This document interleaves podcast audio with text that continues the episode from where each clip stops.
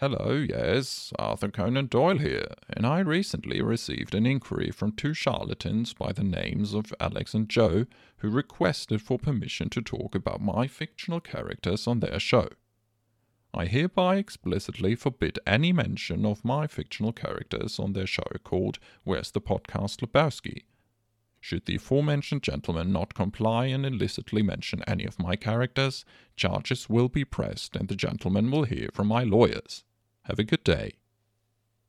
Herzlich willkommen, liebe Freunde, zu einer neuen Ausgabe von Where's the Podcast Lebowski mit Joe That's me. und, und mir Alex. That's you.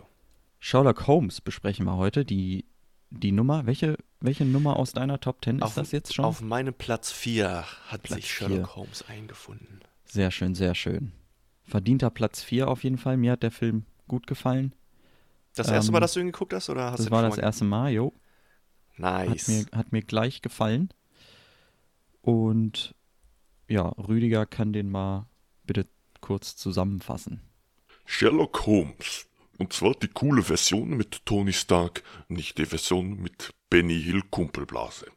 Eine dunkle Wolke zieht über das London des 19. Jahrhunderts, eine Wolke aus Smog und dunkler Magie, als Lord Cockwood seine Todesser versammelt, um die Stadt in Angst und Schrecken zu stürzen. Dr. Watson, ein gut aussehender Schnurrbart, an dem ein Mann dranhängt, will aus dem Wohnungsverhältnis mit seinem gefährlich soziopathischen Mitbewohner aussteigen, schafft es aber kaum den ersten Schritt zu machen, sich von ihm zu lösen. Es scheint fast so, als leide er unter Schlock-Holmes-Syndrom. Eine Reihe düsterer Ereignisse hinterlassen mysteriöse Spuren, die das Schnüffler-Duo verfolgen, um dem Spuk ein Ende zu setzen. Offensichtlich abgeguckt von TKKG. Mit seinem einzigartigen Sinn für Observation und Deduktion und anderer wichtig klingender Worte schafft es Holmes, den dunklen Magier zu überfahren. Ich meine überführen. Dann büxt er aber wieder aus und das Katz-und-Maus-Spiel beginnt erneut. Ob Sherlock Holmes es wieder und wieder schafft, das Phantom zu schnappen, hört ihr in dieser Folge von Where is the Podcast Lebowski.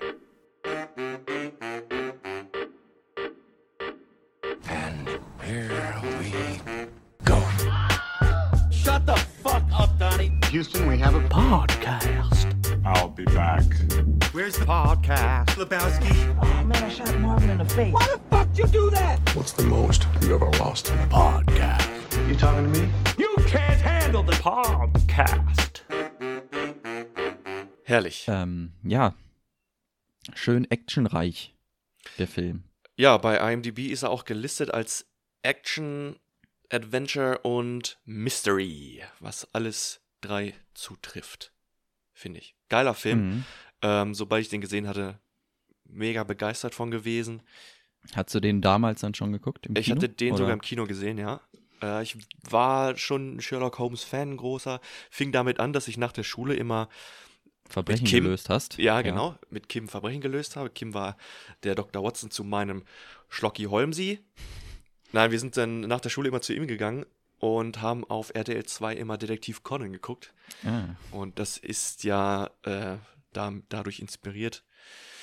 Ähm, ja, ja, ja, da hat sich Arthur Conan Doyle deutlich von bedient von den Japanern. richtig, richtig, richtig, richtig. Und hat sich seinen Namen dementsprechend halt auch Ja. äh, zugelegt.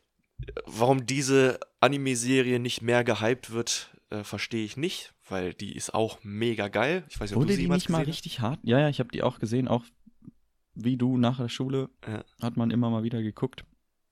Aber wurde die nicht richtig gehypt? Also ich glaube, die ist, die ist auch mega gut. Also von, von Kritikern sozusagen aufgenommen. Also so. sehr, Ja, das freut mich, das ist gut. dachte ich immer, also, weil die ist ja ich schon. weiß ja nicht, aber ich, ich, ich höre niemanden darüber reden und das finde ich unverschämt. Nee, das stimmt. ja, weil wir vielleicht hier in unserer westlichen Bubble leben und Ja. nicht so viel. Ich meine, es gibt bestimmt auch in Anführungszeichen bessere Animes, aber das ist für mich, gerade auch als Kind, weil die waren schon teilweise echt gruselig und unheimlich. Hm. Aber egal, wir sind jetzt bei äh, Sherlock Holmes Hm. und zwar der coolen Version, wie Rüdiger schon sagte, mit äh, Robert Downey Jr. Typischer Guy Ritchie-Film würde ich erstmal nicht sagen, ne? Aber der hat das schon ganz geil gemacht, finde ich. Finde ich auch nicht, dass das ein typischer Guy Ritchie ist, aber wie Guy Ritchie sowas macht, der macht solche Sachen halt einfach cool. Der kann Ja. so einen Sherlock Holmes einfach wirklich cool machen. Ich glaube, mit dem in Anführungszeichen coolsten Sherlock Holmes aller Zeiten wurde damals auch geworben und trifft vollkommen zu. Sonst sind es halt immer so ähm, schnöselige, glatt rasierte ähm, Oberschichtler. Und hier ist es einfach ein cooler, drei Tage Bart tragender, ähm, aus der Hüfte schießender Robert Downey Jr. Ich habe die, ich weiß, dass du die Bücher ähm, gelesen und gehört hast. Mhm. Der ist auch deutlich näher an den Büchern, ne? Also der hat halt Ecken und Kanten, nicht dieser. Ja, weiß ich, also mein, in Ja, in gewisser der Serie Hinsicht hat er ja schon. auch Ecken und Kanten, aber aber man sieht ihn halt ungewaschen und seit zwei Wochen das Haus Richtig. nicht mehr verlassen und sowas. Richtig, das, das ist so der, der Aspekt, der aus den Büchern tatsächlich übernommen wurde. Auch in den Büchern ähm, wird ja ähm, größtenteils dadurch klar, wie er redet und ähm, dass er so schon aus einer gehobeneren Schicht eigentlich kommt oder zumindest so tut, als wäre es so. Ich glaube, sein Hintergrund ist größtenteils ein Mysterium. Abgesehen von seinem Bruder weiß man halt nicht viel über ihn, Mhm. seine Familie und die Verwandtschaft und wo er herkommt. Aber genau, er schließt sich halt gerne Wochen, Monate lang bei sich zu Hause ein, wird halt depressiv und ähm, bedient sich gerne an Morphium und Kokaina. Mhm. Ähm, gut, das ist so ein Aspekt, der jetzt diesmal vielleicht rausgelassen wurde, aber Wird aber, wird das erwähnt? Meint, meint Watson nicht, ähm, na, was ist es diesmal oder so? das kann Kokain gut sein, ja. Morphium Ich glaube auch, dass er das eine Mal erwähnt, ähm, das, was du hier trinkst, ist halt für Eye Surgery gedacht. Ah, ja, stimmt. äh, für Augenoperationen. Ich glaube, das sollte auch ein kleiner Hinweis auf Kokain oder Morphium geben, weil das, glaube ich, damals für solche Zwecke benutzt wurde. Aber nee, so einen direkten Au äh, Wink mit dem Zaunfall gab es jetzt, glaube ich, nicht. Aber das macht ihn jetzt auch nicht so sehr aus. Ich weiß nicht, ob du von der Serie Elementary gehört hast, die Sherlock Mhm. Holmes-Serie aus Amerika. Hm. Also jetzt nicht die typische ähm, Benedict Crumble Snatch ähm, Ja. Serie Sherlock, sondern äh, mit Johnny Lee Miller, die ich persönlich cooler und besser finde, weil ich seine Interpretation des Charakters einfach genial finde und der halt in der Serie viel mehr mit Suchtabhängigkeit und ähm, ja, Drogenproblemen zu tun und zu kämpfen hat. Im Prinzip ist das tatsächlich auch der, die Basis der ganzen Serie überhaupt. Ähm, Lucy Liu spielt da Dr. Joan Watson. Das ist auch nochmal ein cooler, cooler Ansatz, den ich einfach mal erfrischend finde. Läuft die noch oder ist die schon abgedreht? Elementary meinst du? Ja. Ich glaube, davon gibt es fünf oder sechs Staffeln und die sind fertig jetzt, ja. Ah, okay. Die gibt's, ah, die gab's mal auf Netflix. Ich glaube nicht mehr. Gibt's, glaube ich, nur noch auf Amazon Prime zu kaufen. Aber Ja. ähm, pass auf, ich erkläre dir mal ganz kurz oder ich erzähle dir, warum das mein Platz 4 ist. Sherlock Holmes. Ja, das, das wollte ich dich gerade fragen. Ich weiß, Warum? die Frage stand dir ins Gesicht geschrieben, deswegen Ja. gebe ich dir das jetzt mal voraus. Da kommen für mich alle coolen Sachen, alle Sachen, die ich an Filmen liebe und ähm, ja, da kommt das alles so zusammen. Guy Ritchie als Regisseur, einer meiner Lieblingsregisseure, mit äh, Robert Downey Jr. in der Hauptrolle als Sherlock Holmes, mein, einer meiner absoluten Lieblingsfiktionalen Charaktere. Detektiv, Krimi, Mystery, mein, glaube ich, Lieblingsgenre. Da werden wir in meiner Top Hm. 3 Liste auch noch das eine oder andere Mal drüber stolpern. Ja, geile Musik von Hans Zimmer, geile Cinematography und London des 19. Jahrhunderts. Also Ja. mega geil. Ich habe auch, ich hab auch bis eben noch den Soundtrack gehört. Ist auch geiler Soundtrack einfach. Ja, ja, wieder einzigartig. Also da hat Hans Zimmer wirklich wieder. Ich habe den Soundtrack auf meinem iPod seit Jahren drauf, den ich ab und zu mal auf meiner Soundtrack-Liste neben dem Soundtrack von Batman und sowas. Ja, äh, ich habe ihn so auch zu meiner, äh, zu meiner Playlist mit OST hinzugefügt. Yeah. Also meiner Original Motion Picture Playlist, wo alles Mögliche an Filmmusik drin ist. Aber ja, Guy Ritchie, ist noch ein Guy Ritchie-Film in deinem? Ich hätte fast, also Top 2020 kam ja jetzt der Film The Gentleman raus, Hm? den wir auch zusammen geguckt hatten, Hm? den ich so geil finde. Ich habe den ja danach, also danach und davor noch zweimal geguckt. Ja. Der hätte es fast mit reingeschafft. Fast.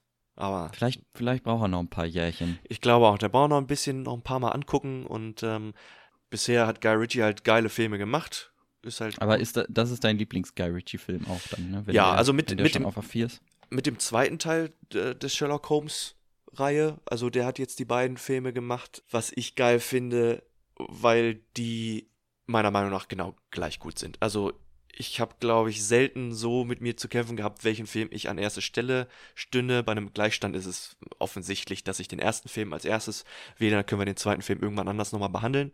Ja. Aber die beiden sind so stark im zweiten Film. Äh, den hattest du den schon gesehen? Nee, nee, habe ich noch nicht gesehen. Ähm, empfehle ich dir auf jeden Fall. Da wird äh, das ganze Mysterium um Professor Moriarty noch aufgelöst. Ja, das, das dachte ich mir schon so, wie das geendet ist. Ja. Aber ja, mehr- will ich auch gar nicht dazu sagen. Da gibt es halt eine Szene, die ich persönlich für eine der coolsten Szenen des gesamten Filmuniversums finde. Ähm, What?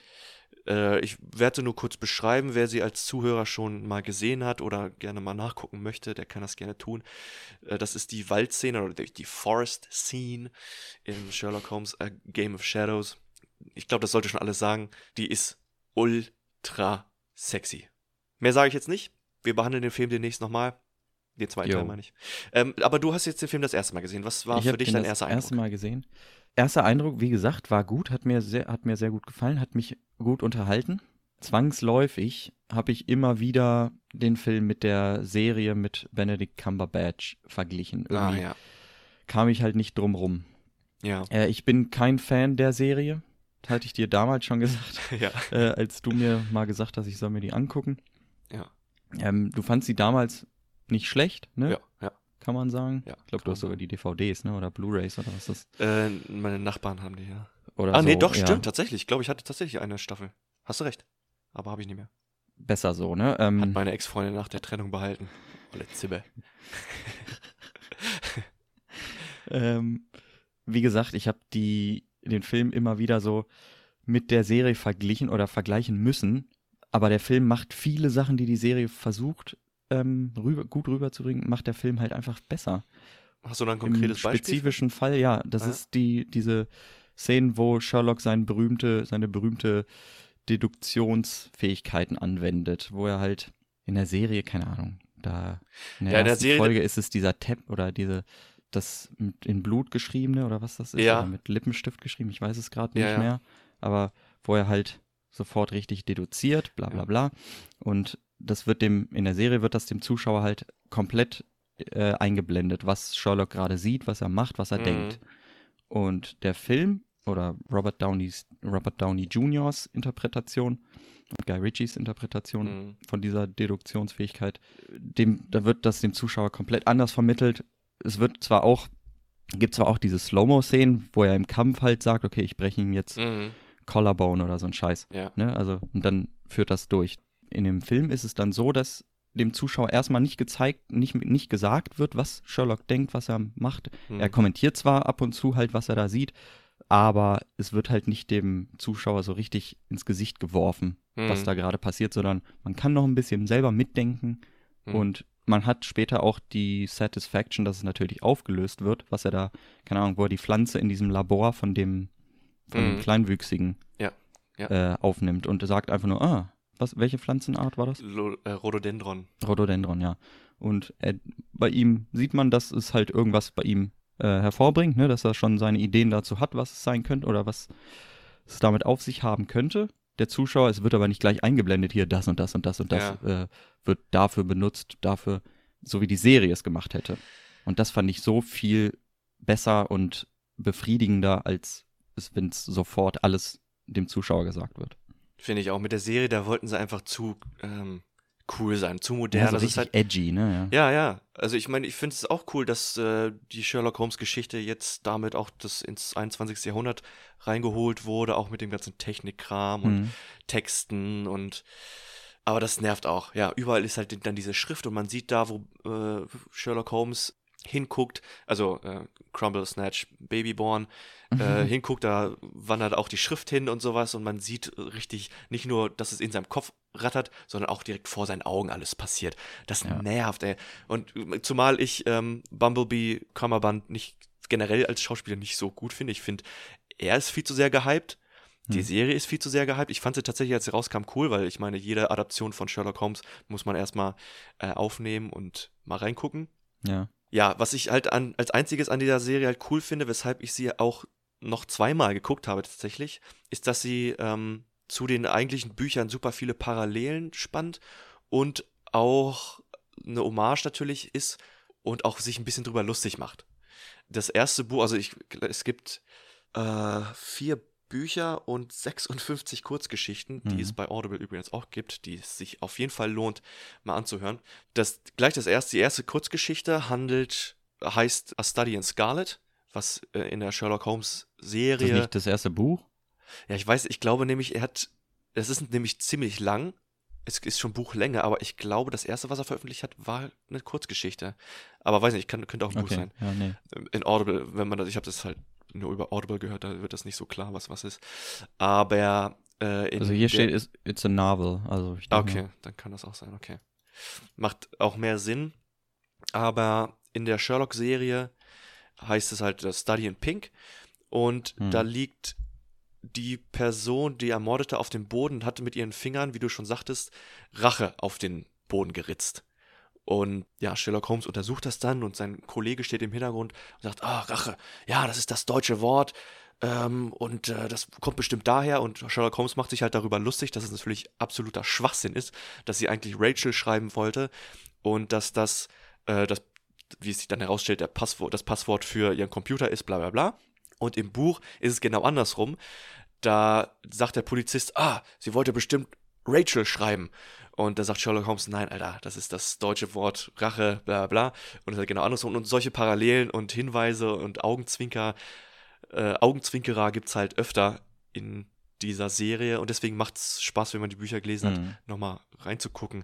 Aber damit hört das auch schon auf. Ich glaube, also das Letzte, was ich jetzt noch zu der Serie sagen möchte, für die nächste Zeit zumindest, Ja, ich glaube, wir haben uns Kommt jetzt keinen guten bestimmt- Ruf damit gemacht. nee, kommt bestimmt nochmal auf, aber ja, sorry, Sorry, Leute, aber Sorry, Selina. Selina mag die Serie. Ja. Ja, Pech gehabt. Ähm, soll sie mal richtig hingucken. Ich glaube, der Serie hätte es gut getan, wenn diese, wenn diese ganzen Effekte halt nicht so übertrieben worden wären und das Ganze ein bisschen subtiler gemacht worden wäre. Also dann Mhm. hätte ich da, glaube ich, nicht so ein Problem, nicht so ein großes Problem. Mit. Gut, ich bin anscheinend nicht die Zielgruppe von der Serie, hat ja genug Fans. Ja. Und mein Fall ist es jedenfalls nicht. Der Film hingegen, wie gesagt, schon. Der hat das, der hat das eben subtiler gemacht. Ja. Hat mir gefallen, hat meinem Monkey Brain gefallen, wo ich dann dachte, geil. Da, da wäre ich nicht drauf gekommen. okay, ich mache jetzt auch noch mal ein, eine letzte Aussage über die Serie, Ja. dann können wir weitermachen mit dem Ja. Film. Ich hasse den James Moriarty aus der Serie. Weil der Adam zu jung Scott ist. heißt er, glaube ich. Ja, Andrew Scott meine ich natürlich. Nicht nur, weil er zu jung ist, das auch. Obwohl, der, der soll ja ein Alter mit Sherlock sein, glaube ich, oder? Ja, ja, ja, Und ja. Sherlock ist da ja auch jünger. Aber der ist, also ich weiß nicht, was der da versuchen will. Also, wen er da imitieren will, ob das so ein kleiner, Das ist der, der im Schwimmbad auftaucht, ne? ja, genau. Ja. Ja, das ist, macht, ja, weiß ich nicht. Das nervt mich einfach mega. Das ist keine gute Interpretation. Der ist halt einfach scheiße. Das wollte ich nur mal loswerden. Sorry, Selina. Sorry, alle anderen Zuhörer, die den mögen. Und äh, ich meine, seitdem ist seine Karriere auch abgehoben. Also, nur weil ich das sage, ähm, das hat ihn scheinbar nicht davon aufgehalten, berühmt und erfolgreich zu werden. Schade. Aber zum Beispiel in dem Film 1917, den wir geguckt haben, da kommt er auch mal, hat er auch eine kleine Cameo mit Benedict Cob Mhm. Cobblestone auch. Aber ja, damit Stimmt. Äh, haben wir jetzt erstmal mit Sherlock abgeschlossen. Der. Serie, ne? Ja, ja, ja. Nicht mit Ja, dem sexy Robert Downey Jr. Sherlock Holmes, der richtig Ass kickt. Das Ja. ist zum Beispiel auch, das kann ich mir, also Benedict kann ich mir nicht vorstellen als richtig ass-kickenden Badass. nee, ne? so. Kann man sich irgendwie echt nicht Das ist so vorstellen. ein lanky, schlanky Lover-Boy und Robert Downey ist halt ein richtiger Martial Arts Motherfucker. Also, ja. Also, vielleicht tun wir dem Benedict Cumbersnatch auch richtig äh, Unrecht, aber ich kann es mir echt nicht vorstellen, wie der da, keine Ahnung, diese ganzen Kampfszenen aus dem Film, kann ich mir nicht vorstellen, wie der das durchgezogen hätte. Aber ja, Robert Downey Jr. macht es echt sehr, sehr convincing. Angefangen vom Akzent. Ja. Hat mir, hat mir gut gefallen. Also merkt man nicht, ne, dass der, that he's a Yankee, ähm, Nee. findet, oder? Also, Also ich, manchmal hat, hat er ein paar Schwächen drin, aber das deutet nicht darauf hin, dass er trotzdem Amerikaner ist. Also der könnte auch einfach aus einem anderen Teil Englands her. rüber. außerdem ist er auch weit gereist und So ist verwechselt manchmal ein bisschen ein paar Sachen. Er hatte ja auch extra einen Sprachcoach dafür, also muss das schon klappen. Nee, ja, Ja, das- aber das- angefangen vom Akzent bis hin zur ganzen Performance fand ich, fand ich da- super in dem Film. Auch das Kostüm, dass er nicht diesen typischen äh, Jagd Ja, kein Deerstalker, ne? Deerstalker äh, trägt, wie das irgendwie zum Mythos geworden ist, sondern cool mit seiner mit seinem coolen Fedora, der so abgefuckt ist und dem, Ja. der Klamotte seiner coolen Aber- Ledertasche aber ein bisschen Indiana Jones auch bei Sherlock. Ja, irgendwie schon, ne? Aber Ja, ich habe auch geil. gelesen, beziehungsweise bei meinen weitreichenden Wikipedia-Researches, Ja. habe ich gelesen, dass äh, dieser Deer Hunter, äh, Deerstalker, dieser ikonische Hut, Ja. den man mittlerweile mit äh, Sherlock Holmes verbindet, Mhm. äh, dass der in nur einer irgendwie in, in nur einer Geschichte auftaucht und dann auch nur ganz kurz, dass er da was aufzieht, also Ja. weil er irgendwie in Schottland ist oder so. Ich glaube auch, ja. Sowohl das als auch, also der raucht ja auch zum Beispiel, der wird ja auch immer mit der Pfeife in Verbindung Mhm. gebracht und klar raucht er auch Pfeife, aber der raucht viel mehr Zigaretten, der zieht mehr Kokain, als dass er Pfeife raucht. Hm. Ja gut, ist vielleicht nicht ganz so vermarktbar. Ne? nee, aber Zigaretten, ich meine, weiß ich nicht, ist es halt auch zum Beispiel, ja, ist ja geil, aber äh, genauso mit den Charakteren. Äh, Gerade in diesem Teil kommen ja Moriarty und äh, Irene Adler schon drin Mhm. vor. Ja. Die kommen beide jeweils in einem Buch drin vor. Ich weiß nicht, ob Moriarty könnte sogar in zwei oder drei vorkommen, aber glaube ich nicht. Ich glaube auch höchstens zwei. Und die haben halt so einen bleibenden Eindruck hinterlassen, dass die jetzt immer irgendwo auftauchen müssen, wenn es um Sherlock Holmes geht. Ja, das, also ich kann es aus filmemacherischer oder aus, aus ähm, Entertainment-Sicht verstehen, warum man das macht, ne? Dass Mhm. man sich an, an solchen Charakteren da, dass man die immer wieder äh, reinnimmt in Ja. Filme und Serien, weil sie einfach äh, einerseits Wiedererkennungswert, ne? wenn man die Bücher gelesen hat, weiß man halt, äh, okay, das ist der und der, Ja, auch wenn die nur irgendwie in einer Geschichte oder in zwei vorkommen. Und äh, ja, Irene Adler und Sherlock Holmes kann man halt gut eine Love Story machen, auch wenn es in den Büchern vielleicht nur angedeutet wird oder nur so ein Mhm. bisschen, oder auch wenn es in den Büchern rein platonisch ist, Hm. passt halt für einen Film gut. Ne? Ja, das, das stimmt natürlich, das stimmt. Und, Aber aber hat dich das gestört, als ähm, Nee. weil, ob- obwohl du die, äh, weil du die Bücher kennst, dass Nee, es halt so ausgeschlachtet wird, mehr oder weniger? Ganz so gar nicht. Gerade, also durch den Film habe ich sowohl Jude Law als auch ähm, jetzt ähm, Rachel McAdams richtig lieben gelernt. Und den Schauspieler, der dann im zweiten Teil, ich will es für dich nicht spoilern, auch wenn es Mhm. jetzt eigentlich keine große Überraschung ist, den Moriarty spielt, die habe ich alle seitdem richtig lieben gelernt. Hm. Nein, ist vollkommen in Hast du Ordnung. dir die, hast du dir die so vorgestellt? nee, Oder ganz du gar nicht. Komplett andere, andere Vorstellung von Also denen? die typische Vorstellung zum Beispiel von Dr. Watson ist ja äh, mehr der bisschen klobigere. Der ist ein bisschen stabiler gebaut, nicht so Mhm. drahtig, ein Schnurrbart. Äh, zwar schon, aber ich hatte, ich habe hier zum Beispiel auch die Sherlock Holmes Serie aus den 70ern mit, nee, mit aus den 80ern, glaube ich, aus den 80ern, ja. ähm, mit Jeremy Brett. The Adventures of Sherlock Holmes habe ich mir in Neuseeland mal ein Boxset gekauft.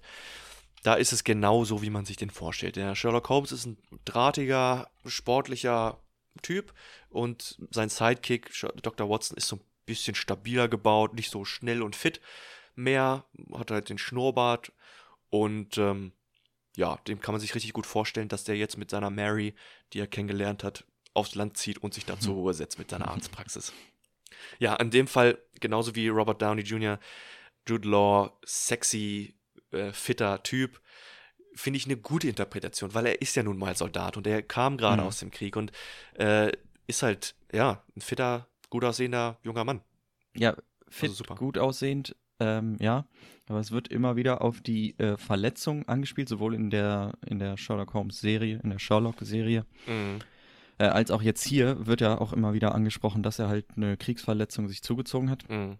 Dann sieht man ihn da teilweise mit dem Stock lang humpeln Ja. äh, und in der nächsten Szene fightet er da äh, neben Sherlock Holmes in, in allerfeinster Martial Arts Manier äh, und, und kickt Ass. Ja, gut, obwohl, er hat auch ein bisschen die Pistole da immer mit. ja, genau. Also er ist der Einzige, der immer die Hilfe, ne? Pistole dabei hat. Äh, und ich glaube auch, dass das im ersten Buch und auch in der ersten Sherlock-Folge, glaube ich auch, gleich von Holmes analysiert wird, dass, dass seine Verletzung nur psychosomatisch ist und dass er okay. einfach nur mal so in so eine gefährliche Situation reingeschmissen werden muss, damit das wieder verschwindet, aber dann sobald er nicht mehr so auf, auf dem Sprung ist, und er Okay, seine- ergibt Sinn. ja, sich ein bisschen beruhigt hat, da kommt seine ja, Verletzung irgendwie wieder raus. Ist, ja. ja, ist cool, dass Okay, Arthur, das Conan, aber Sinn, ja. dass Arthur Conan Doyle über so eine Scheiße drüber nachdenkt. Ist, also, voll geil. Ja, auf jeden Fall, dass er generell, also machen ja viele Autoren, aber dieser ganze Detailreichtum, den er seinen, seinen Charakteren widmet. Ja, ja. Und das, ja gut, was heißt das schon damals, ne? Also, das kann man Ja. so wahrscheinlich nicht sagen, aber hat ja bleibenden Eindruck hinterlassen, zumindest für das Mystery-Genre auf jeden Fall, ne? Mhm. Wenn nicht darüber hinaus. Ja, das wundert mich halt so ein bisschen.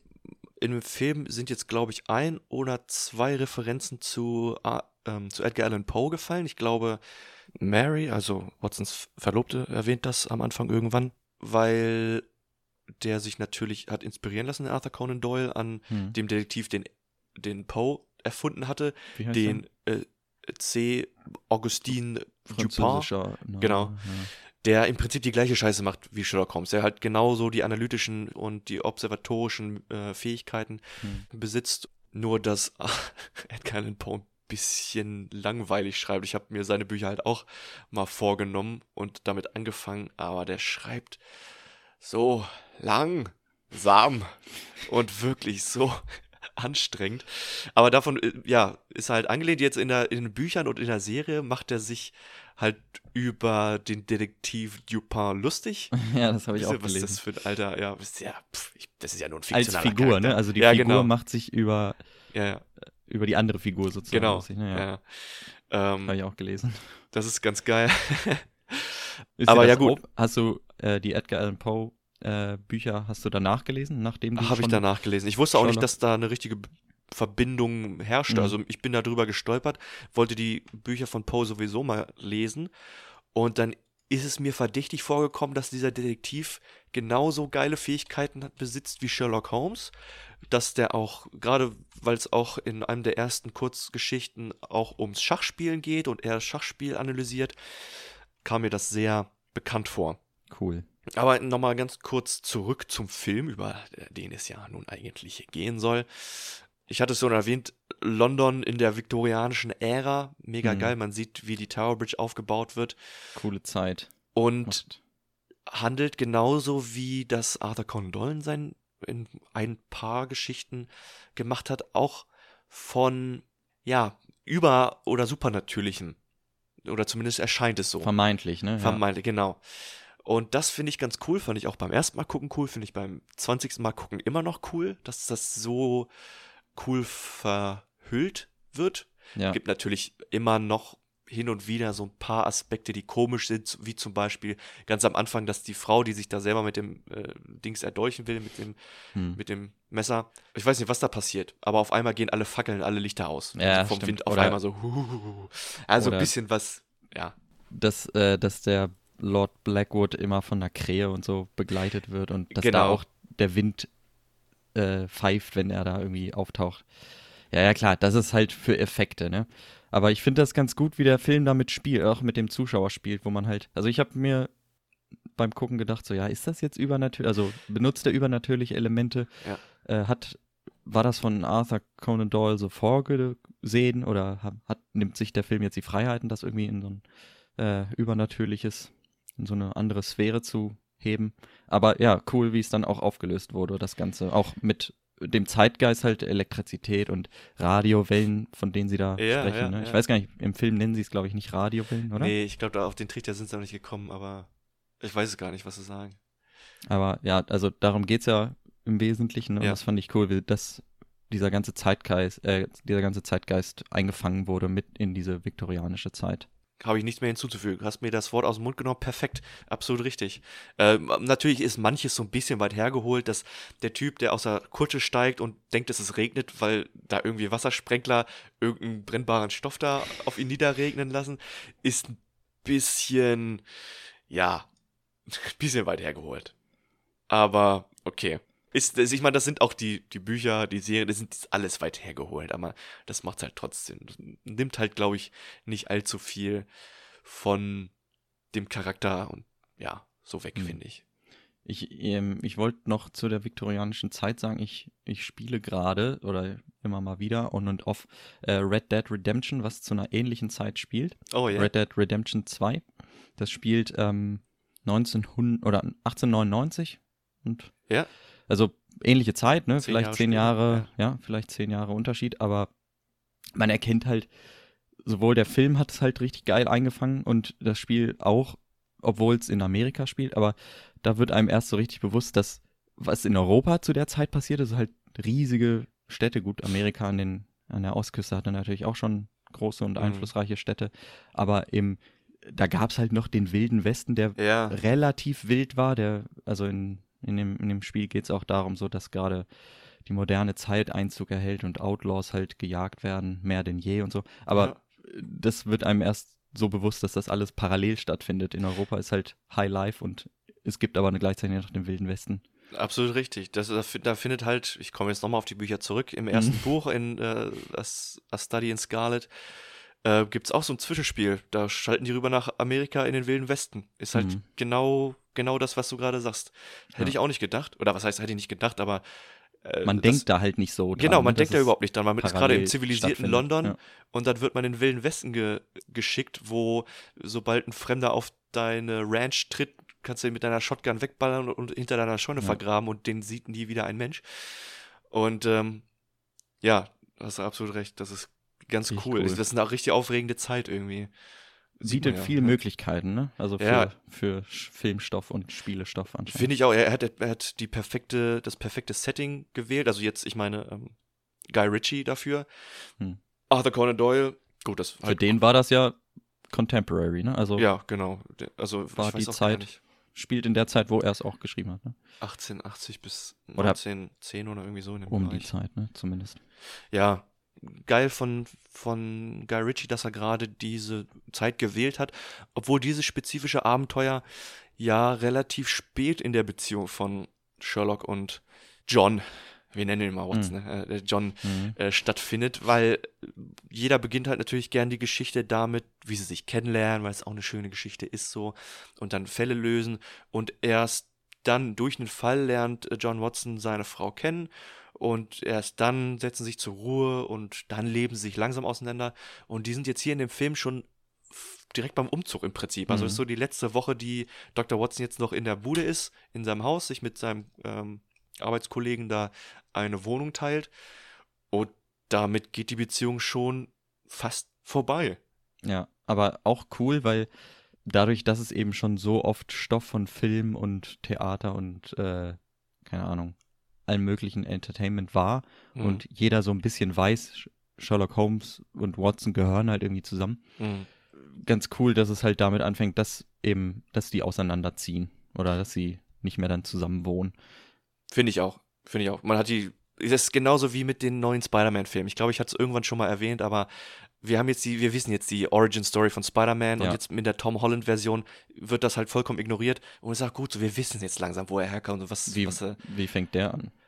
Der fängt einfach mitten in, im Schuljahr an. Also er Man geht ist, davon aus, dass jeder weiß, Ja. wie Spider-Man Spider-Man geworden ist. Weiß man ja eigentlich auch, ne? Ja. Ja, eben. Also, ja. Genau. Äh, wo wir gerade schon mal ein bisschen Luft geholt haben, lass uns doch mal ganz kurz in die Werbepause gehen, weil ich danach auf die geile Kampfszene drauf eingehen will. Yo. Bis gleich. Where's the podcast? Lebowski. Ja, moin allerseits. Ich bin der Kapitän Hansen. Ich hab in meinem Kutter heute Morgen äh, in, bei, auf, im Göttinger Hafen äh, angelegt und hab Landgang gemacht, bin durch die Stadt stolziert und hab äh, diese Bar hier gefunden. Naughty Bar. Da dachte ich, da schau schon mal rein.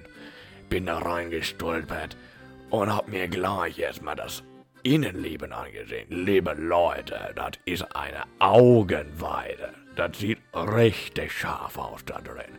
Wie im eigenen Wohnzimmer, da fühlt sich pudelwohl. Jedenfalls sitze ich da in meine, in eine, in eine, in eine, in eine, in eine, und fühlt sich wie im eigenen Wohnzimmer. Nur, dass du nicht von deiner Frau, sondern von einer, von einer schönen Bedienung bedient wird, ne?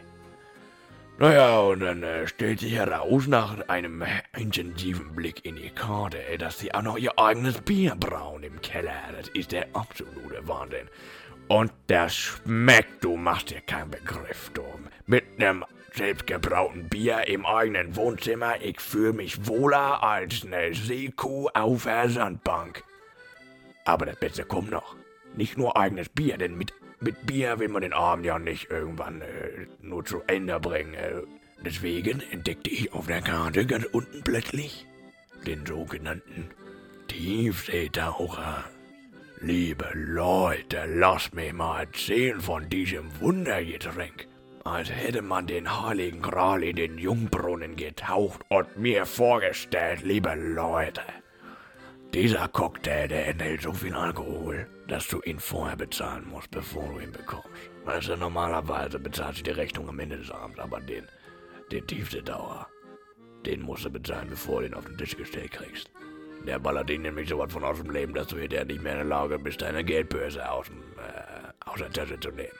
Und das Beste an dem Ding ist, der schmeckt auch noch. Der ballert ihn noch rein, der schmeckt auch noch. Ja, jetzt geh ich aber wieder rein. Muss den Abend zu Ende bringen und meinen vierten Tiefseetaucher bestellen. Tiefseetaucher in der Naudibar in Göttingen im Theaterstraße. Ich leg's euch ans Herz, ihr Landratten.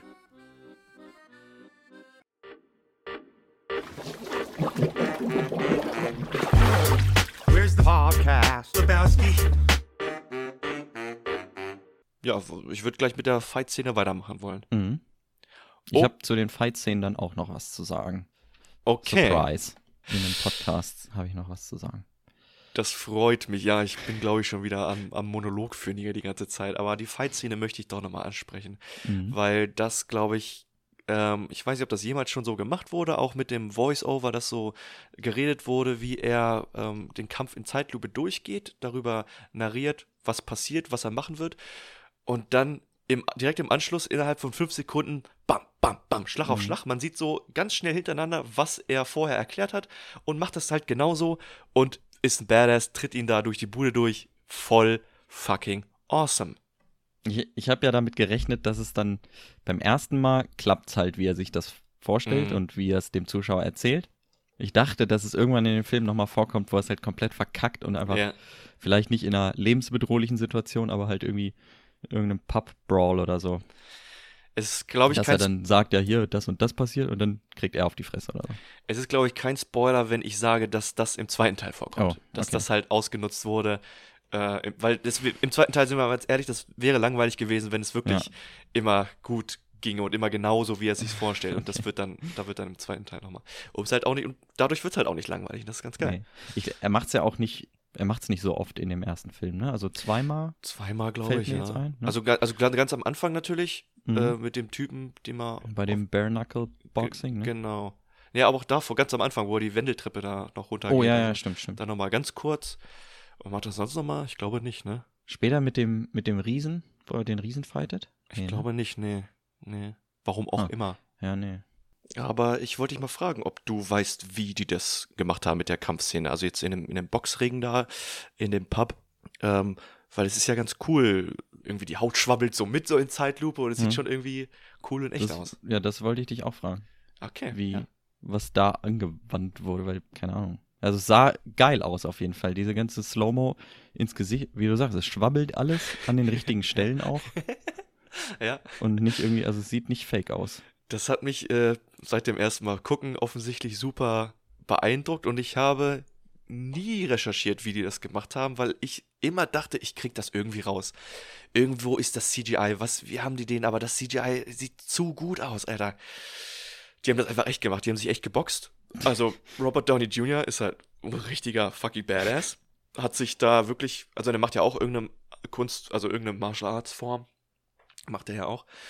Und hat sich dann mit diesem Stuntman oder mit diesem Monster da halt wirklich geprügelt. Und das Das haben hat- die in Slow-Mo gefilmt. Das haben die halt, also natürlich haben sie, wenn er ihn zum Beispiel ins Gesicht haut, trifft er ihn zwar, aber er macht seine Gesichtbewegung natürlich noch ein bisschen Mhm. krasser, damit das Gesicht und die Haut noch so ein Ja, bisschen mehr hin und her schwabbelt. Aber trotzdem, ähm, also awesome. Die Stuntmänner, also sein Stunt-Double beispielsweise, hat jetzt sich nicht unbedingt beschwert, aber hat, er hat ihm halt schon die ganze Zeit die Arbeit weggenommen. und ja, deswegen äh, kann ich mir die Arbeit mit Robert Ja. äh, richtig geil vorstellen. Ich hätte da richtig Bock RDJ. Ja. Äh, ja, cool. Nee, das, das wusste ich nicht. Aber äh, ja gut, es sieht halt echt, echt aus, ne? Wie, wie wir eben schon gesagt haben. Es, Mhm. es ist auch, glaube ich, nicht so einfach, sowas zu faken. Also klar, CGI heutzutage würde es wahrscheinlich besser gehen als 2009, denke ich mal. Weil diese ganzen, Ja. Es ist halt, sieht einfach besser aus, das CGI heutzutage, muss man ja einfach so sagen. Ob es an den richtigen Stellen angewendet wird heutzutage, das ist eine andere Sache, ne? Aber äh, geil, dass sie dann die volle Länge gehen und sich dann da auf die Fresse hauen. Ja, also wirklich. Also es hat, ich habe richtig äh, Bauklötze gestaunt. Ähm, Im zweiten Teil Als nächstes willst du mir erzählen, dass die Leute, die im Film sterben, auch wirklich sterben.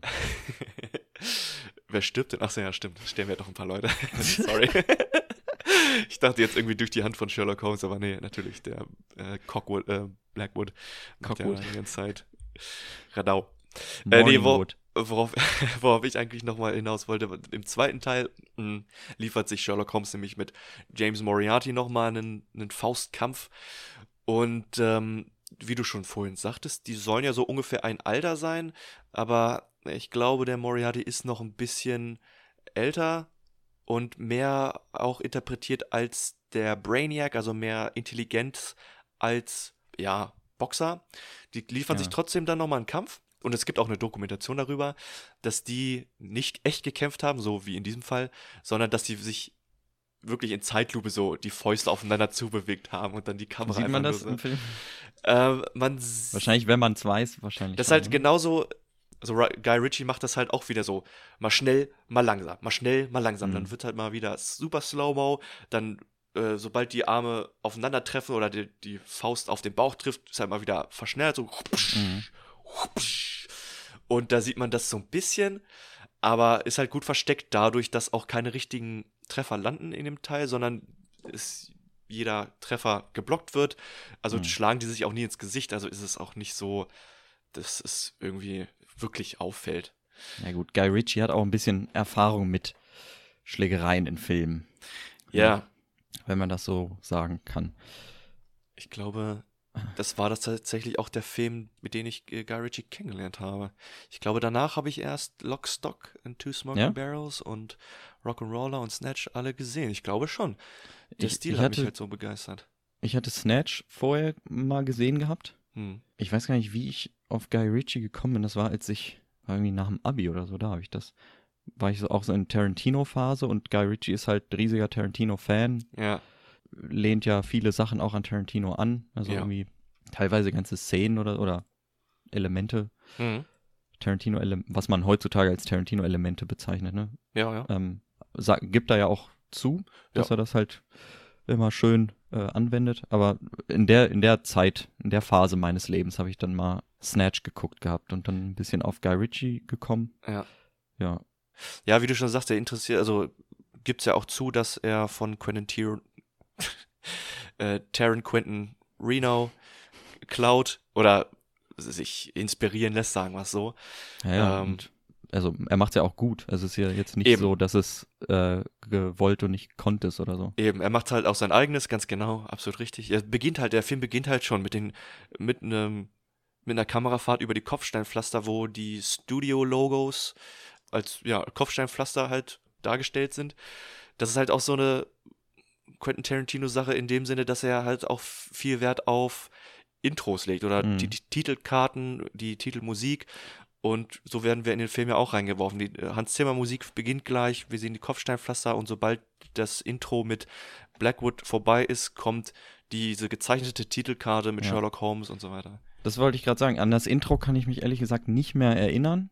Hm. Also da wusste ich halt noch nicht, was auf mich zukommt und so. Aber äh, die, die Credits am Ende, die haben, die fand ich cool. Das sollten Filme öfter so machen. Die sind ja auch im, im Stil des Intros, ne? ja, genau. Mit diesen genau. Freeze-Frames aus Szenen des Films. Das macht heutzutage, das machen viel zu wenig Filme. Nee, finde ich auch. Und das macht er und Tarantino machen das halt geil. Und ich weiß, weiß gar nicht, warum das nicht mehr gemacht wird. Also nicht. Ja. Ja. ich habe bei meinen Recherchen dann halt auch gefunden, dass der dritte Sherlock Holmes Teil jetzt dieses Jahr wohl auch rauskommen soll. Ich habe darüber noch Mhm. keine Trailer, keine Marketing, nichts gesehen. Nee, ich auch nicht. Auch leider nicht gedreht von Guy Ritchie, sondern von seinem Kumpel Dexter Fletcher. Ähm, Okay. Ja, weiß ich nicht, ich kenne ihn nur als Wo Schauspieler. kennt man den her? Äh, Ich kenne ihn nur als Schauspieler, ich weiß nicht, was er noch gedreht hat. Warte mal kurz. Bohemian Rhapsody hat der gemacht. Ich kenne ihn als Schauspieler aus Lock, Stock and Two Smoking Barrels von Guy Ritchie und noch so ein paar anderen Sachen, aber ist auch egal. Ich kann mir nicht vorstellen, dass der gut wird. Wo viele Leute ja dachten, dass im zweiten Teil, dass es damit endet. Ich sag jetzt nicht warum. Nee, sag mal nicht warum. Äh, aber dann Endet es wie die Bücher äh, Nee. geendet sind und dann Nee. es doch weiterging? Ach so. Okay, dann Sherlock weiß es also doch. Ja, okay. Also, dass er in den Büchern erstmal stirbt, das Genau, ja. der Reichenbachfeier, genau. Okay, ja. gut, dann, dann, dann, okay. Oh, shit. Ja, sollten wir Spoiler-Alert sagen? Gut. Ja, ja, gut, ist ja eh so, ne? Ja, also in den Büchern, genau. Er stirbt, er fällt mit ähm, Moriarty den Wasserfall runter, den Reichenbachfall. Und damit sollte er auch eigentlich tot sein. Hm. Arthur Conan Doyle wollte, hatte keinen Bock mehr, Geschichten über Sherlock Ja. Holmes zu reden, aber die äh, ja, Public Demand, die, seine ganzen Fans haben sich richtig aufgeregt, haben ihm Ja, Briefe der, soll, geschrieben. der soll zugeben, dass er Kohle brauchte. haben gesagt, du kannst den nicht sterben lassen, bring uns. Seine, seine Mutter hat doch auch, die war doch auch Ja. richtiger Fan von Ja. seinen Novels und Short Stories. Und er hat gesagt, na gut, äh, okay, äh, dann äh, ist er nicht gestorben. Äh, er ist wieder zum Leben erweckt äh, und hat ist nur untergetaucht. Äh, okay, jetzt kommt er wieder. Ähm, weißt du, warum Guy Ritchie nicht mehr verantwortlich für den Film ist? Oder nicht mehr als Regisseur? nee, ich glaube, er weiß, wann es genug ist. ist. Ja, ich Kann ich glaube, auch er war vorstellen. clever genug, vorher abzuspringen. Weil ich meine, 2021 soll der kommen? ja, so was ich gelesen Okay. habe, genau, 2021. Sind wir in 21? Ja. ich muss gerade überlegen. yes. Also soll der dieses Jahr noch kommen? Ich habe das so verstanden, dass er dieses das Jahr war- war kommt. Ja. ja, was ich halt Gewitter in Neuss. Wo ist das? Da ist es. Nein, da ist es nicht. äh, äh, ja, jetzt, jetzt 2021, da ist es. Okay. Jetzt habe ich vollkommen den Faden verloren, ist auch in Ja. Ordnung, weil wir können jetzt an dieser Stelle eigentlich auch mal rüber zu Rüdiger Rüdiger, Cocktail, Kochstudio, go! Rüdigers Kochstudio. Rüdigers Kochstudio hier, Servus und Hallo mit dem Black Magic Cocktail heute, wofür wir 60 Milliliter, sprich zwei Unzen schwarzen Wodka benötigen. Warum muss der Wodka schwarz sein? Das muss er nicht. Es sieht einfach besser aus, wenn es keinen schwarzen Wodka zu finden gibt, weil es ihn größtenteils zur Halloween-Zeit zu kaufen gibt.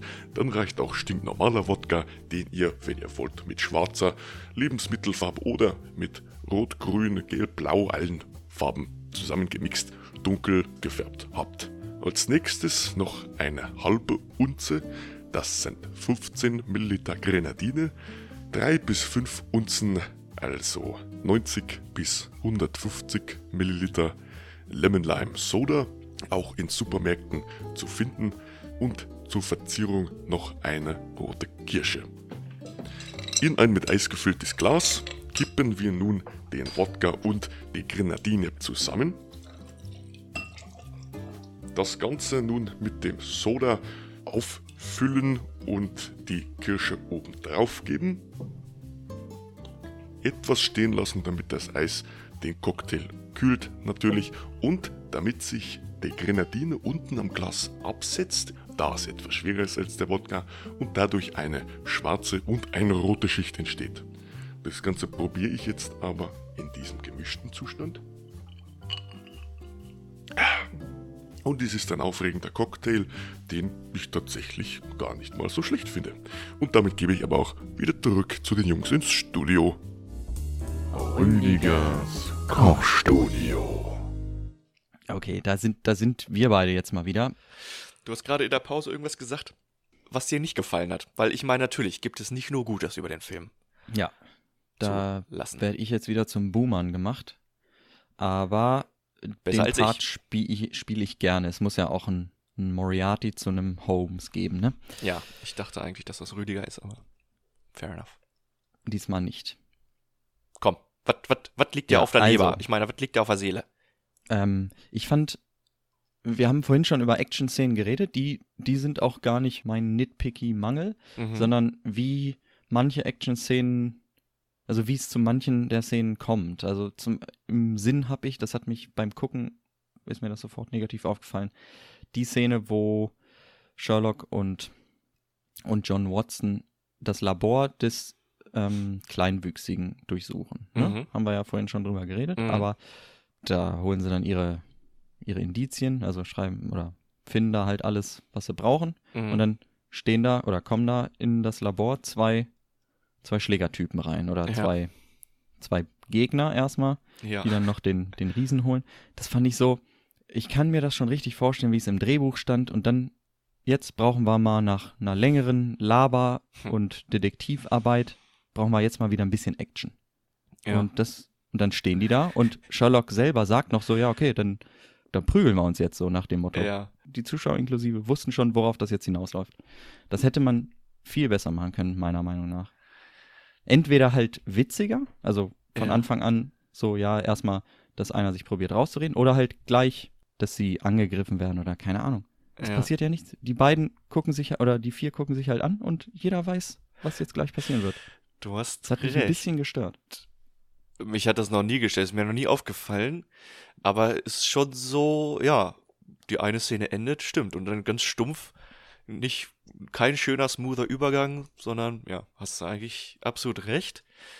Also das ich, ist ich jetzt hatte das nicht- noch nicht drauf, also ich ich nicht filmbrechend, ne? Also das macht Ja. den Film nicht kaputt. Aber in der Szene besonders ist mir halt aufgefallen, dass, dass man merkt, okay, wir, wir brauchen jetzt Action, Leute. Jetzt. Äh, Du hast recht. muss- Außerdem führt es auch nirgendwo wirklich hin. Es bringt tatsächlich Ja, nicht stimmt. wirklich viel. Außer dass halt das, gut, das Schiff im Das Hafen Schiff geht dann unter, deswegen werden sie halt in den Knast geschmissen. Aber da Ja, hätten sie auch irgendwas kleines anderes. Hätten, die hätten auch in den Knast geschmissen werden können für Breaking and Entering. Also dafür, dass sie einfach in das Labor Ja. reingebrochen sind.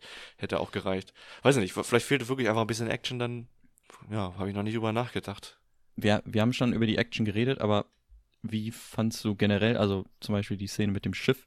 Ich finde, da hat man Mhm. gesehen, dass es CGI ist. Mhm. Also man hat Ja. bei manchen, also bei den, bei den Sachen, die da, die das Schiff festhielten Mhm. festgehalten haben, also was meinst du jetzt, diese Da- Balken? ja, die Balken, Ja. aber auch diese Kette, äh, die, Ja. die Ankerkette und so, man Ja. sieht, dass denen irgendwie die Wucht fehlt, also Ja. teilweise. Also Ja. es ist jetzt nicht, es ist echt sehr nitpicky. Nee, du hast aber absolut sagen. recht. Und äh, wo du jetzt gerade schon drauf ansprichst, äh, bleiben wir doch gleich bei den Effekten, weil da hast du recht, zum Teil. Bei der Kette sehe ich das ein. Bei den Balken sehe ich das auch ein, obwohl die echt waren. Ah, okay. Also die haben sie wirklich so zerteilt und dann so aufeinander gesteckt, damit so aussieht, als wären die Mhm. noch ganz und dann haut er da Ah, mit okay. dem Hammer gegen und die ziehen das halt trotzdem noch so mit Seilen auseinander. Also es sieht halt wirklich so aus, als würde viel zu wenig Kraft für die Mhm. Auswirkung Ja, ähm, gebraucht werden. Das- Hast du absolut recht. Ähm, das wurde aber praktisch gemacht. Es wurde halt größtenteils in diesem Film der Hintergrund äh, ersetzt. Also Ja. Background Replacement. Man sieht es auch, stört nicht, aber gerade auch in diesem Fall hast trägt halt gut zur Atmosphäre bei, aber eben dieses Ja. vordergründige CGI war, also Finde ich auch, das war auch zu on the nose und hätte auch wirklich, wie du schon sagst, eigentlich nicht wirklich sein müssen. Also Nee. ich finde halt gut, also später auch bei der Tower Bridge fällt das auch nochmal so Genau. ein bisschen auf, finde ich. da wollte ich gerade hinau drauf hinaus. Da halt ganz stark, es war schon eine coole Kamerafahrt, gerade wenn ähm, Irene Adler dann ganz oben ankommt Mhm. und die Kam und sie dann äh, in Richtung Mitte der Brücke läuft und dann die Kamera rausfährt, die Brücke dann im Ganzen zeigt und dann wieder reinzoomt, wo sie dann am Ende der Brücke rauskommt. Das ist zwar eine coole Kamerafahrt, aber mich hat's, glaube ich, noch nie so richtig gestört. Aber ja, ich meine auch generell, das London ähm, in der, mitten in, in der Industrialisierung da zu depikten, war eine gute Challenge. Ich Mhm. glaube auch tatsächlich, dass. Ich weiß gar nicht, ob die in London gedreht haben. Werden sie bestimmt gemacht haben, weil Guy Ritchie ist ja auch ein alter Londoner oder Engländer halt zumindest. Aber die haben halt. In London. Okay, sorry. Wo kommt das denn her? Von Friends, wo Joey rausfindet, dass, okay. dass Chandler und Monica zusammen sind, Mann. Okay. Und das ist schon seit London so. geht. Das, Oh so. Fairer Ja, Cut, ich sorry. glaube, du hast mich äh, zur rechten Zeit unterbrochen, weil ich war schon wieder Sorry. auf irgendeinem Rant. Also nee, alles gut. Bin auch schon fertig. Kennst du das echt nicht? Weißt du nicht mehr, wie Joey das sagt? Nein, ich hab. Ja. Ich, weißt du, wann ich das letzte Mal Friends richtig geguckt habe? Weißt du, wo ich da war? Hm. In London. Weil ich da meine Patentante besucht habe und ein paar Wochen da war und die scheinbar kein, für Jugendliche oder Kinder kein Cartoon-Frühstücksfernsehen haben. Das Einzige, was unterhaltsam und witzig da im Fernsehen läuft, ist Friends. Ja, aber das ist auch gut. Ja, fand ich damals Nein. auch und jetzt mittlerweile finde ich es auch nicht mehr witzig. Aber Okay, sorry. Darauf, darauf wollte ich gar nicht mehr. okay, nee, das, da können wir äh, ein andermal drüber reden, weil ich meine, Bubble Ich- Tea Cuckoo Clock hat ja in seiner Deduktion auch herausgefunden, dass Rachel mit den Fingernägeln in den Fußboden reingeritzt wurde. Also die Connection ist schon da. Ja. Ähm, bevor ich es vergesse, ich wollte noch sagen, wo wir gerade über die Tower Bridge geredet haben. Die ganze Szene, die zur Tower Bridge führt, fängt ja im, äh, im, Parl im Parlament an. Yes. Und Also ja, äh, darunter irgendwie, ne? ja, ne, irgendwie in den Katakomben zumindest. Und also ich dachte so irgendwie, ja, okay, Parlament. Als ich zuletzt in London war, war das halt ein ganzes Stück bis zur Tower Bridge, oder das kam mir jedenfalls so vor. Dann habe ich nachgeguckt und das ist echt am anderen Ende der Stadt oder einmal die, einmal die Themse hoch zumindest. Okay, Und ist das nicht direkt hat daneben? mich, ist mir nur so ein bisschen, fand ich komisch, wie schnell Irene Adler dann da von, von den Katakomben des Parlaments zur Tower Bridge gekommen ist. Ich guck Aber das jetzt, warte mal, ich gucke das jetzt mal nach. Ich dachte, guck mal die, nach. das Parlament ist direkt daneben, oder nicht? Nee, das ist der Tower of London, der daneben ist. Das ehemalige Gefängnis. Oh, du hast recht. Ach, warte mal ganz kurz. Und dann ist Westminster Bridge ist das. Stimmt, Alter, ist das weit weg. Wow, fünf Kilometer Aber- sind das bestimmt. Echt doch so, ja gut, ja.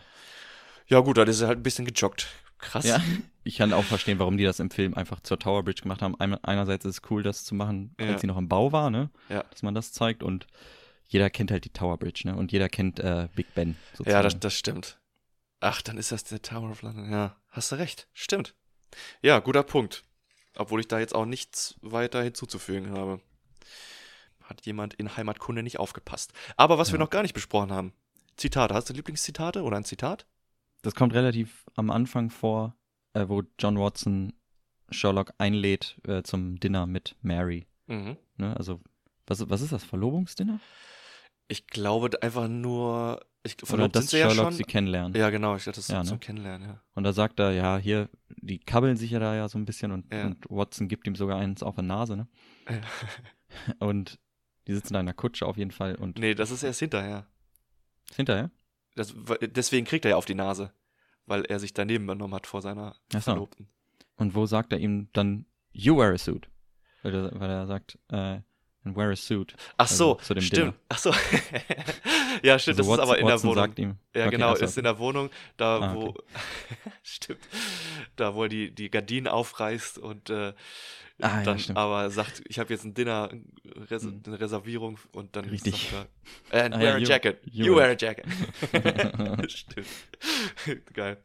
Me- Mein Lieblingszitat, ähm, so richtig Lieblingszitat habe ich nicht, aber was mir jetzt das beim letzten Mal gucken aufgefallen ist, als die beiden dann festgenommen wurden wegen besagter Zerstörung des, der, des Schiffs ähm, und Sherlock Holmes die über, übernachten muss im Knast und dann den nächsten Morgen umzingelt ist mit den ganzen Gangstern und Ganoven und man die Mhm. Kamera reinfällt und man denkt, oh, was ist da jetzt passiert?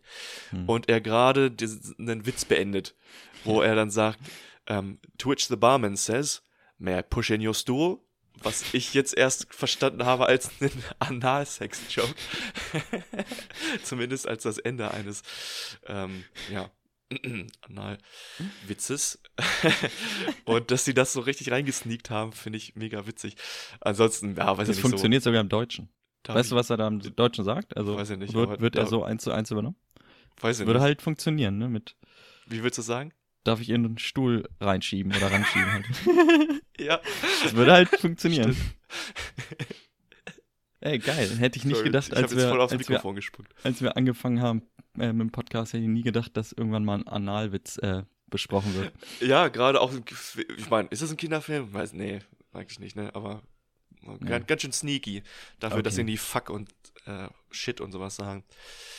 Ja, aber mit sowas kommt man in Amerika immer richtig gut davon, mit so Innuendos. Nennst du es Innuendos? Ja, wie nennst du das? Innuendos. Innuendos? Ja? Ja, stimmt. Sonst Ähm. denke ich immer nämlich an Mace Innuendo. Ähm, Du hast gerade einen guten Stichwort. Ein gratis, du ein hast gratis ein gutes- Stichwort. Du hast, du hast gerade ein gutes Stichwort gebracht mit Anal. Nee, mit, ähm, nein. Reden wir jetzt ist über auch, du, hast, du hast gar kein gutes Stichwort gemacht. Okay. Nee, nicht über Irene. Ich wollte über die Beziehung von, von Sherlock und John reden. Okay, ja. Weil wir da, da haben wir, glaube ich, noch nicht drüber geredet, ne? Nicht, dass ich wüsste, nein. Wie fandst du das, da du ja die, da du ja belesen bist und Mhm. kundig in den, mit den Büchern dich Mhm. auskennst? Wie fandst du die Beziehung, wie der Film das darstellt und wie die Bücher das dargestellt haben? Äh, das ist tatsächlich eine Sache, die mich an den Büchern richtig genervt haben. Ähm, in Deren der Beziehung Ja, die Beziehung. oder wie sie dargestellt wird? Ich, ja, ich glaube, wie sie dargestellt wird und auch gerade durch Sherlock Holmes dargestellt wird, weil Sherlock Holmes in diesen besagten vier Büchern und 56 Kurzgeschichten hat er kaum eine charakterliche Entwicklung und ähm, das ist ein bisschen scheiße. Sowohl Hm. in der ersten Story macht er Dr. Watson dafür fertig, dass er nicht so viel so schnell denken kann wie Sherlock Holmes. Sagt, ah, das müsstest du jetzt mal langsam wissen. Oder in der zweiten Story heißt es dann, ach, ich habe dir doch jetzt meine Methoden gezeigt, kannst du die nicht anwenden? Und das zieht sich in jeder zweiten Story, kommt dieser Satz drin vor. Und es ist mega nervig. Und in der Hinsicht hat Sherlock Holmes irgendwie nie eine richtige Entwicklung charakterlich. Und das ist nervig und das spiegelt halt auch die Beziehung zwischen ihm und Watson wieder. In dem Mhm. Buch lässt sich halt Watson alles gefallen. Und das ist in diesem Film Gott sei Dank so gemacht, dass äh, Jude Laws äh, Interpretation das eben nicht tut. Der Also lässt sich halt nicht, Buch der ist ja so offensichtlich. Und- Ja, absolut, absolut. Und er vergöttert Sherlock Holmes und er Ah, ist okay. der geil und der unglaublichste Mann, den er jemals kennengelernt hat. Und hier ist es halt nicht so. Er haut ihm halt auf die Schnauze, er ist halt immer noch ein Kumpel Mhm. und ähm, merkt aber auch, wenn er jetzt keinen Bock an seinem sozialen, persönlichen Leben haben will, sprich Mary kennenlernen und so weiter, Ja. dann kann er sich schleichen, der alte Pisa.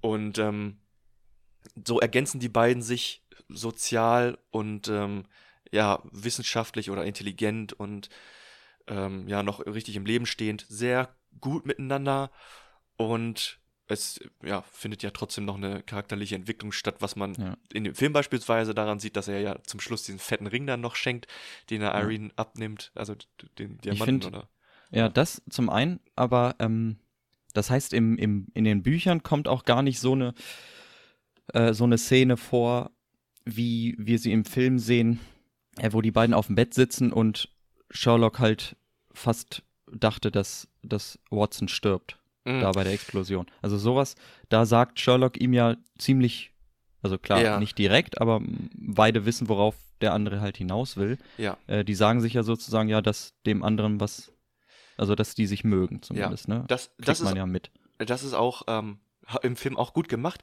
Und das ist tatsächlich aber, muss ich auch sagen, ähm, Credit where credit is due. Das ist Mhm. eine Szene, die auch aus dem Buch übernommen wurde tatsächlich. Okay. Das ist ganz cool. Das ist aber auch das einzige Mal. Also ich glaube, Watson wird angeschossen und Sherlock Holmes macht sich Sorgen, dass er wirklich erschossen wurde.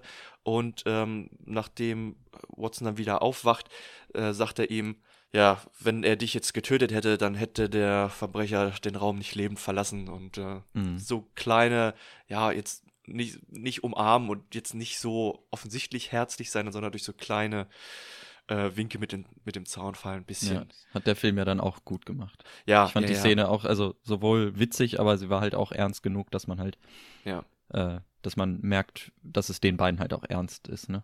Ja, finde ich auch. Also die beiden passen ja auch brüderlich aufeinander auf. Watson hat halt das Problem, dass er, also hat ein kleines Mhm. Spielproblem so. Und Sherlock Holmes nimmt halt sein Geld an sich und sorgt dafür, dass er sich nicht arm Ja, gambelt. Und dafür passt Watson auf Sherlock Holmes drauf auf, dass er nicht wie ein Kind einfach blind in solche Abenteuer ohne Pistole, ohne Bewaffnung hineinläuft und nicht so richtig der Gefahr sich bewusst ist, in die er sich begibt. Was auch eine Interpretation des Films ist, was im Buch genau andersrum ist. Also Sherlock Holmes ist sich immer zu hundertprozentig bewusst, was Mhm. er macht. Und Watson ist immer der, der hinterherhinkt und nicht checkt, was abgeht.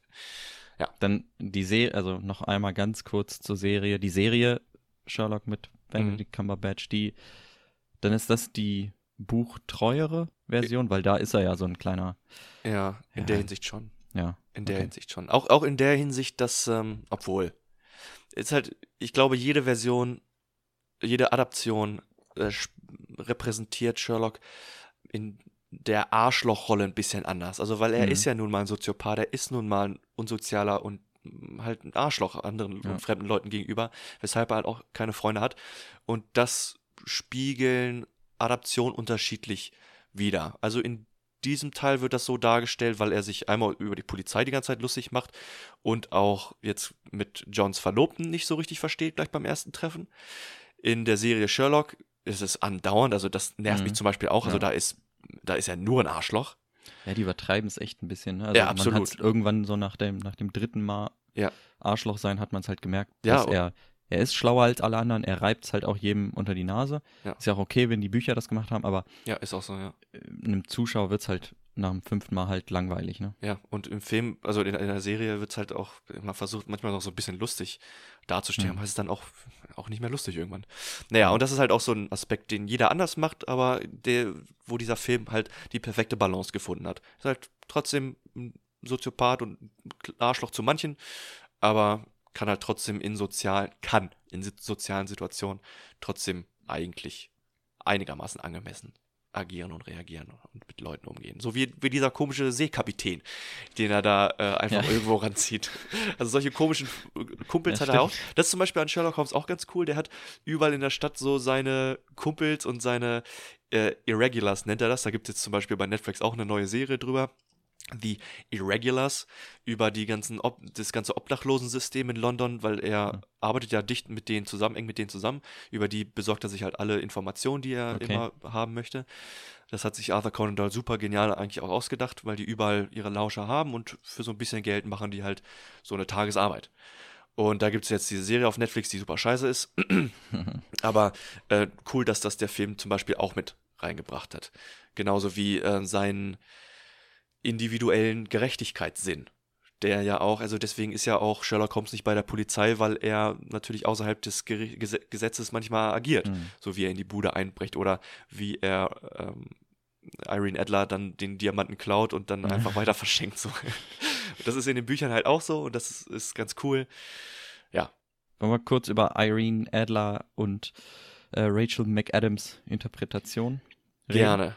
Weil mir Gerne. mir hat's gefallen. Also sie hat, äh, ich weiß halt nicht viel über die Figur. Ich kenne sie ähm, aus den Büchern nicht. Ich habe das Buch oder die Kurzstory nicht gelesen, Mhm.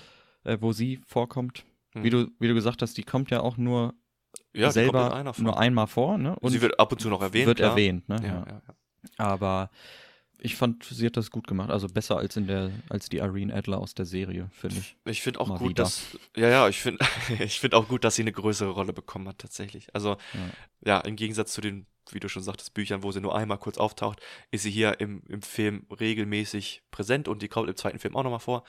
Ja, das wollte Ähm, ich gerade fragen. Genau. Aber große Rolle, also, Nee, kleiner als jetzt im ersten Teil.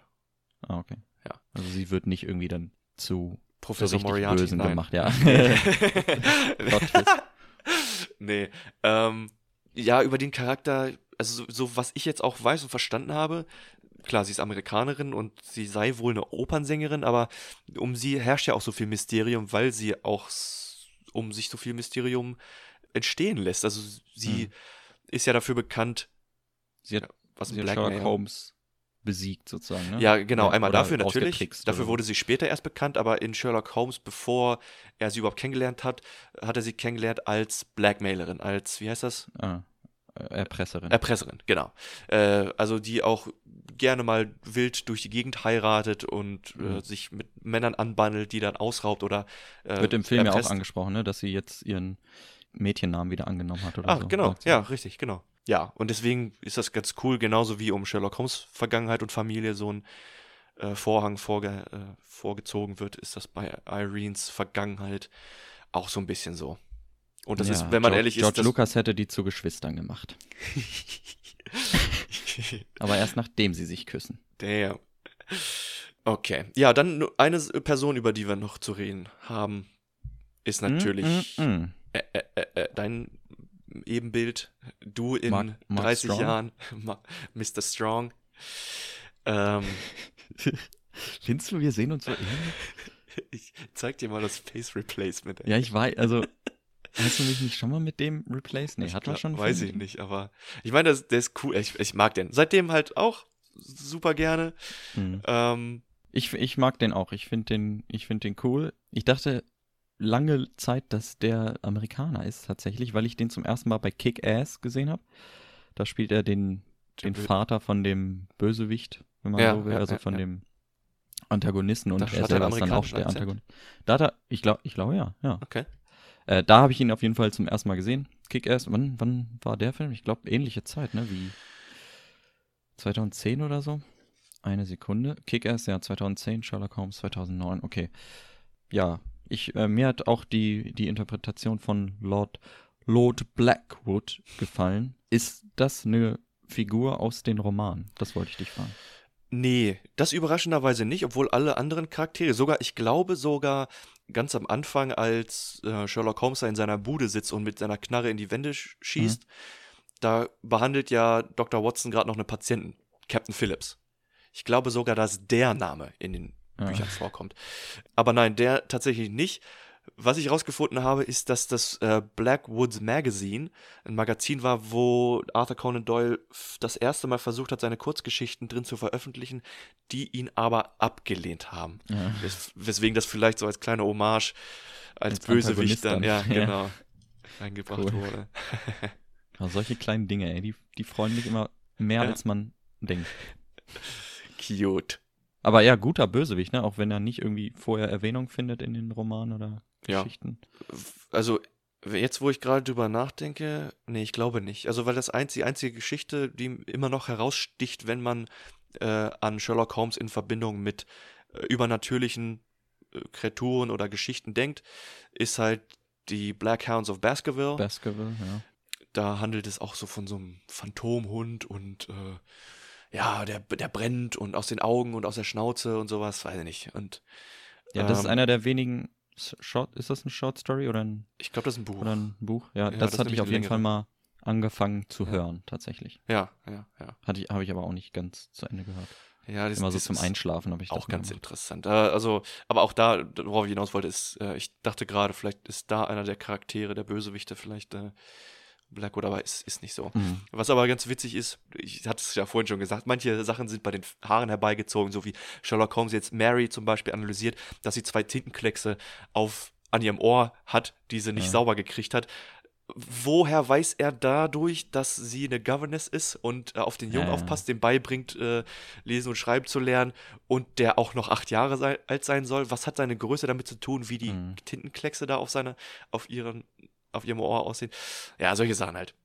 Ja, aber ähm, wo du gerade noch das Übernatürliche gesagt hast, ich fand das, die, diese ganze Mystik der, von dieser Figur Lord Blackwood, ne, die da immer mitschwingt, Mhm. eben, eben weil halt, dem Zuschauer wird das halt bewusst, weil ähm, er da, der Wind pfeift, haben wir ja schon gesagt, Ja. ne, dass die Krähe da auch immer ist. Aber auch wie er halt die Morde ähm, plant und vollzieht, ne, das ist ja auch, ich meine, könnte man halt äh, denken, ne, also vor allem mit den damaligen Ermittlungsmethoden, dann braucht man halt schon einen Sherlock, der das aufklärt.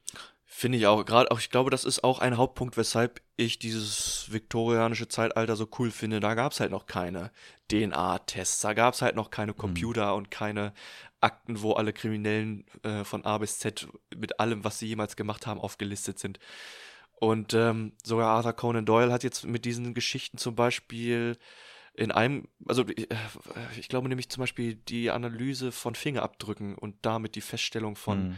vom kriminellen Handeln Mhm. und ähm, hat er in einen seiner Stories beispielsweise auch benutzt, bevor das überhaupt entwickelt wurde. Und genauso mit Schuhabdrücken und ähm, ja, Handabdrücken, solche Sachen, damit hat er angefangen, bevor das tatsächlich in die eigentliche investigative äh, Analyse von Polizeiarbeit und Forensik hineingenommen wurde, hat er damit schon angefangen. Das ist schon krass, ne, wenn man sich das überlegt. Sowas, naja, trivial nicht, aber sowas, was heutzutage natürlich Standard ist und so, Ja. ne, dass so, ich meine, wenn da ein Fußabdruck ist, dann nimmt man den und dann arbeitet man damit, ne, dass sie das halt damals nicht. Ja, weiß ich auch nicht. Also in Nicht der Hinsicht haben. ist es halt schon verständlich, dass er darauf gekommen ist, weil er ja auch Arzt und Chirurg war. Aber ich glaube, es ging auch mehr darum, ähm, mehr mit den Fußabdrücken anzustellen, als rein die Fuß- oder Schuhgröße herauszufinden, weil er dann damit anfing, darüber nachzudenken, wie groß eine Person dadurch äh, sein könnte, wie schwer und welchen Körperbau und welches Bein er bevorzugt, sprich, ist er dann halt Linkshänder oder Rechtshänder oder irg irgendwie solche Sachen.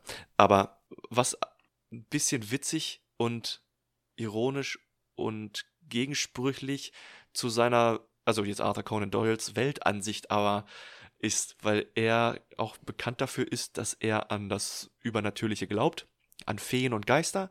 Er selber. Äh, Arthur Conan Doyle, genau. Und äh, super gut befreundet mit äh, Houdini war, dem Magier, weil die andauernd Briefe ausgetauscht haben. Er war zu allen seinen Shows hin und hat sie, sich die angeguckt und Richtiger wollte einfach Fanboy. nicht, er war ein richtiger Fanboy, weil er nicht glauben konnte, dass das Tricks sind, sondern er dachte, Houdini sei halt Magier. Und dann hat halt Houdini mit ihm die ganze Zeit Briefe ausgetauscht und ihm gesagt, erklärt sogar, wie diese Tricks funktionieren. Nein, das geht so und so. Und Darf er gesagt, ja, ja, nicht. netter Versuch, dass du das versuchst, jetzt so wissenschaftlich zu erklären, aber ich weiß, dass du ein fucking Magier bist, also halt dein Maul. und so, Ja. ähm, ja, war er so ein bisschen fanatisch und ein bisschen crazy, aber, auch halt krass, trotzdem. dass er dann seine Figur so rational denkend und, also er Ja. als Arzt muss ja auch rational denken und so, aber dass er halt nicht diese, diesen Glauben halt auf seine Figur überträgt, ne? ja, das hat mich An auch dieses Übernatürliche. absolut gewundert, ja. Das Einzige, was er halt mit reingenommen hat, war so ein bisschen seine angeberische Showmanship. Das hat er auch in den Charakter von Sherlock Holmes übernommen.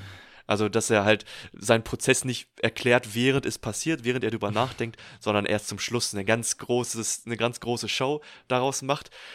Und sich jedes Mal aber darüber ärgert, das ist im Film zum Beispiel nicht drin vorgekommen, sich aber trotzdem jedes Mal darüber ärgert, wenn die Leute dann nicht mehr so beeindruckt sind. dann sagen, ah, so einfach ist das? Ah, ich dachte, äh, sie haben da irgendeine bestimmte Fähigkeit. Und er sich dann die ganze Zeit aufregt, dass, Mann, das ist eine verdammte Fähigkeit, dass ihr nicht so gut Jetzt- gucken könnt wie ich. Jetzt im Film löst er ja den, äh, löst er ja vieles am Ende da auf der Tower Bridge auf. Genau. Ähm, vor gar kein Publikum. Also da hört ihn halt nur der Bösewicht, der es eh schon gemacht hat, der eh weiß. recht. Okay, ja, stimmt. Da reibt stimmt. das ihm halt unter die Nase, dass er drauf gekommen ist. Stimmt, in Aber- dem Film hat er die Showmanship nicht so übernommen. Hast, hast. Aber ich weiß, was du meinst. Ja. Ja. Ja, unsere Showmanship ist jetzt auch vorbei. Ich glaube, wir Ja. können das Kapitel hier zubinden. Ich wünschte, ich hätte so einen Hang zum Entertainer. Ja, auch zum Dramatischen. Dann wären, dann wären unsere Podcasts vielleicht ein bisschen besser. True, true, true. Jetzt muss Rüdiger alles retten, was wir hier vor uns herstammeln. Ja. Und in diesem Sinne bedanke ich mich auch bei besagtem Rüdiger und natürlich bei dir. Freut mich, dass nach einmal gucken der, der Film schon gefallen hat. Nächste Woche, ne? Oder wo- wolltest du noch irgendwas? Ja, was kommt nächste Woche? Äh, nächste Woche haben wir dann wieder einen hochkarätigen Stargast. Die Schwester von Mark Strong. Ja, also, ja. Meine Schwester, Yeah. die hat. Äh, sollen wir das schon sagen? Was für ein Film, ja, ne? Ja, warum nicht? Wir haben The Django Unchained, wobei ich mir sa hab sagen lassen, dass das D Silent ist. Also Awesome. Django. Django Unchained haben wir nächste Woche. Awesome. Und wo wir schon bei Filmen sind, ähm, empfehle ich, wenn wer sich tatsächlich genauso wie ich äh, geil macht auf Sherlock Holmes, dem empfehle ich natürlich, abgesehen von Detektiv Conan, noch den Film Mr. Holmes mit äh, Sir Ian McKellen als einen greisigen alten Sherlock Holmes, der seinen letzten Fall löst. Dann gibt es noch Enola Holmes auf Netflix. Ist okay, ist ganz süß gemacht, kann man mal nebenbei angucken mit Millie Bobby Brown als die kleine Schwester von äh, Sherlock und Mycroft Holmes, um die ja auch so ein bisschen Mysterium existiert. Warum auch immer, weil das, glaube ich, auch nicht ein einziges Mal in den Büchern vorkommt, dass die noch eine kleine Schwester haben. Auch in der Serie Sherlock kommt das zum Beispiel auch denn vor, dass er eine Schwester hat noch. Hm. Aber gut. Ja, die Abenteuer von Sherlock Holmes, die Adventures of Sherlock Holmes mit Jeremy Brett. Ich glaube, da kommt man auf YouTube auch noch dran. Das, das sind halt, das ist halt die Serie, die an den Büchern direkt dran langgehangelt ist. Also die äh, äh, erzählen die Bücher, Buchgeschichten Mhm. exakt genau so. Das ist ganz interessant, auch wenn das nicht dramatisiert ziemlich langweilig ist. ähm. Und ansonsten könnt ihr uns auf Instagram finden. At Lebowski-Podcast ist da unser Name. Oder ihr könnt uns E-Mails schreiben. At, nein, nicht at, sondern lebowski-podcast.web.de und könnt euch über uns beschweren, was wir uns, was wir uns denn denken würden, äh, uns so über Sherlock auszulassen und dass ähm, Bubble Butt Crumplebum ein guter Schauspieler ist, genauso wie äh, Andrew Scott. Mm, Wie viele ridiculous Names kannst du noch abkommen? ah, ähm, ich glaube, ich belasse es jetzt bei Beaver Dam Cookery Class und äh, gebe damit ab an das Outro, was jetzt gerade schon läuft. Ich höre es schon im Hintergrund. Also bis nächste Woche. Ciao.